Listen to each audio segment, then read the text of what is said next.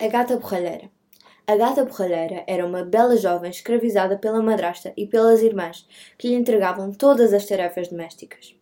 As irmãs não faziam nada, andavam sempre bem vestidas e só troçavam dela. A menina sentia-se triste e abandonada. Certo dia, um pregador do palácio chegou à vila e anunciou que ia haver uma festa fantástica no Palácio Real para o príncipe escolher a sua noiva. As suas irmãs, assim que souberam da festa, logo prepararam os seus bonitos vestidos. Quando estavam prontas, a gata borralheira pediu para ir ao bar. A madrasta e as irmãs começaram a troçar. Estava a menina no jardim a chorar, quando de repente apareceu uma fada que perguntou o que tinha acontecido.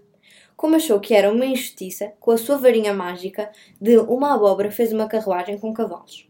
Dos farrapos velhos que a gata borralheira trazia vestidos, fez um belíssimo vestido e calçou-lhe uns lindos sapatos de cristal. Mas a fada madrinha avisou-a: Lembre-se de que o encanto termina à meia-noite. Logo velozmente, a carruagem encantada levou-a ao castelo. O príncipe, ao vê-la, ficou encantado com a beleza da moça e quis dançar somente com ela. A menina estava feliz e entusiasmada, que nem deu conta das horas passarem. Batia à meia-noite, a gata borralheira tinha de se despachar, porque o feitiço ia acabar corria, deixando na escadaria do castelo o seu sapatinho de cristal. O príncipe, como estava tão apaixonado, mandou os seus mordomos irem à procura dela.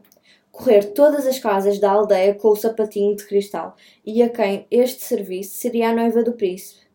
Assim que a encontraram, levaram-na para o castelo, e o príncipe e a gata borralheira casaram e ficaram felizes para sempre. Fim.